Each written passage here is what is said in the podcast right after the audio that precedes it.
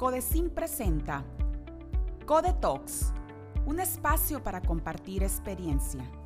Empresarios, empresarias y directivos comparten el aprendizaje que obtuvieron al enfrentar crisis, superar retos y emprender el camino de la innovación. Code Talks, un espacio para compartir experiencia. Conducido por Tania Karina Parra, directora general de Codecin. Comenzamos.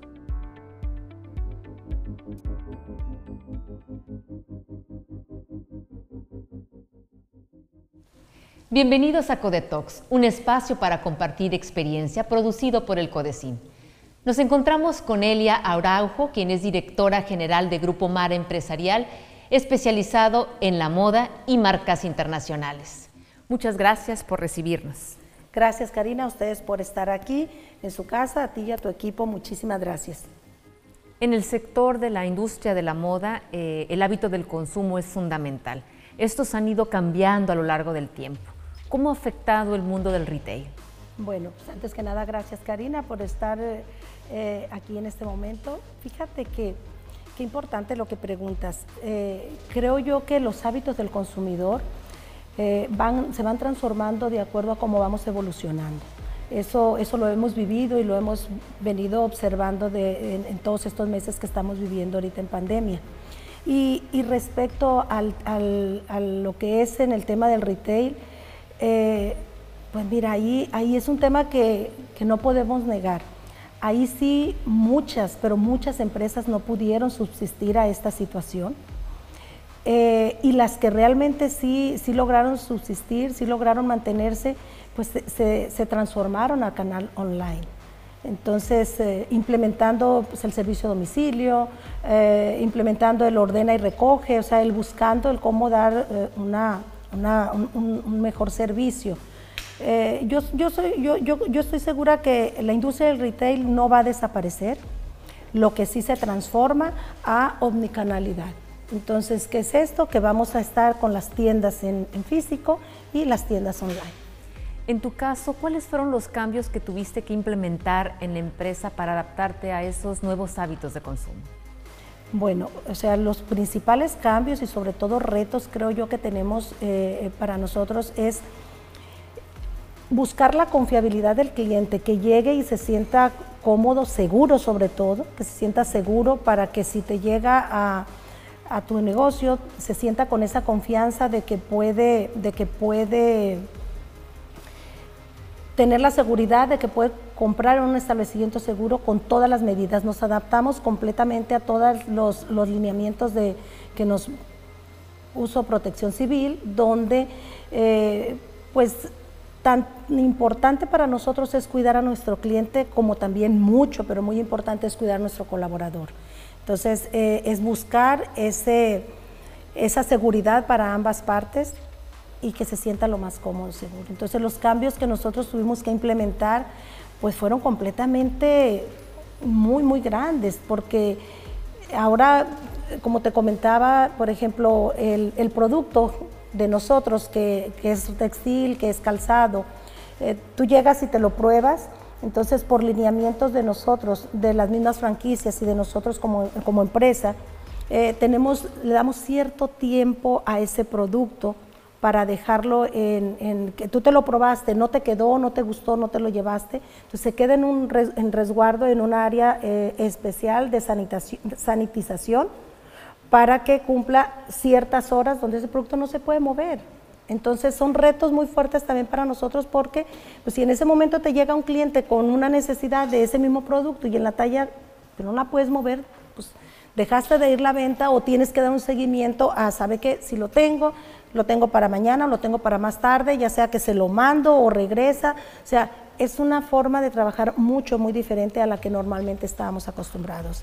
O sea, cambiamos muchas cosas, sobre todo esos hábitos de la forma de trabajar son completamente diferentes. Elia, ¿cuáles fueron los principales cambios que tuviste que implementar en tu empresa para tratar de conservar la rentabilidad?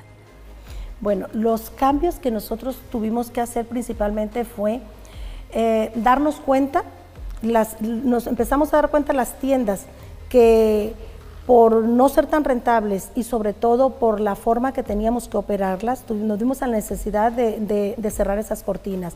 Por ejemplo, las tiendas de cabos, que por la situación de, operación para esas tiendas, sabíamos que todo el año no iba a estar fácil.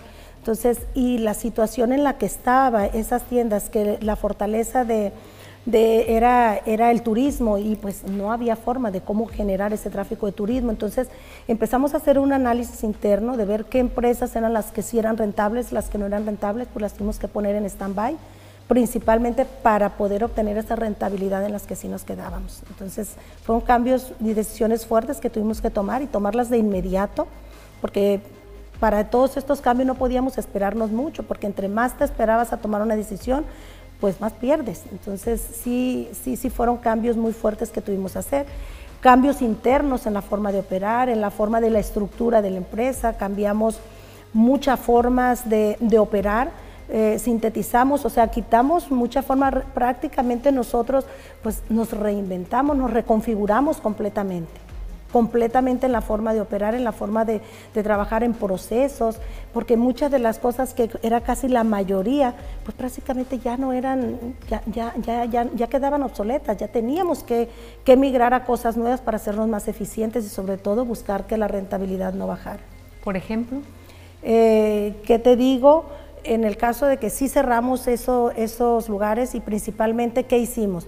Pues inmediatamente migramos al canal online. Una parte donde nosotros, ya si bien ya traíamos un proceso de más de tres años picando piedra con, ese modelo de negocio, sin embargo no obteníamos los resultados que nosotros buscábamos.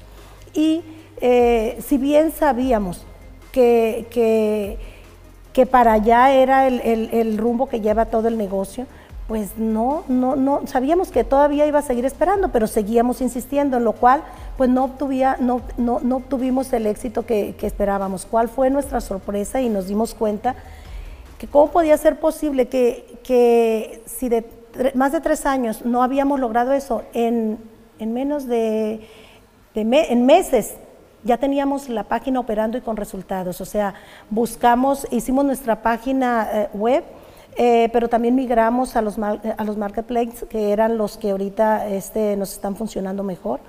Entonces esa parte fue la que realmente nos, nos movimos más rápido para, para, para, ponernos en línea en ese contexto, porque pues al, al, al, tener la necesidad de que tuvimos que estar cerrados por 90 días, pues era imposible poder mantener la operación y, la, y, y, los gastos fijos que generaban eh, en, todo, en todo lo que conlleva el, el negocio teníamos que buscar cómo teníamos resultados y el canal online fue el que nos ayudó bastante a solucionar ese tema. En estos tiempos eh, en el que se reduce el contacto entre el producto y el consumidor, esta experiencia buscada a la hora de hacer la compra, ¿cómo ha sustituido eh, Grupo Mar Empresarial esta, esta situación? Mira, precisamente para nosotros eh, buscamos que la experiencia del cliente, de, la experiencia del, cliente en la tienda online sea lo mejor posible. ¿De qué forma? Este, buscamos que la navegación sea lo más simple, buscamos que obtenga, que obtenga una compra segura, buscamos que tenga un servicio rápido. Entonces, todos esos detalles, eh, también buscamos que si no fue de su agrado el producto que compró, implementamos un sistema de, devoluciones, porque al final lo que a nosotros nos interesa llegar eh, a que el cliente viva una experiencia lo más parecida a, la experiencia en físico. Eso es lo que buscamos nosotros ahorita con, con, ese sistema que estamos operando ahorita de online. Y vamos a tocar un tema, Elia, que seguramente conoces muy bien porque lo has vivido, que es el tema de la participación de la mujer en el sector empresarial. La OCDE nos dice que solamente en México el 2% de las mujeres en edad económicamente activa son emprendedoras.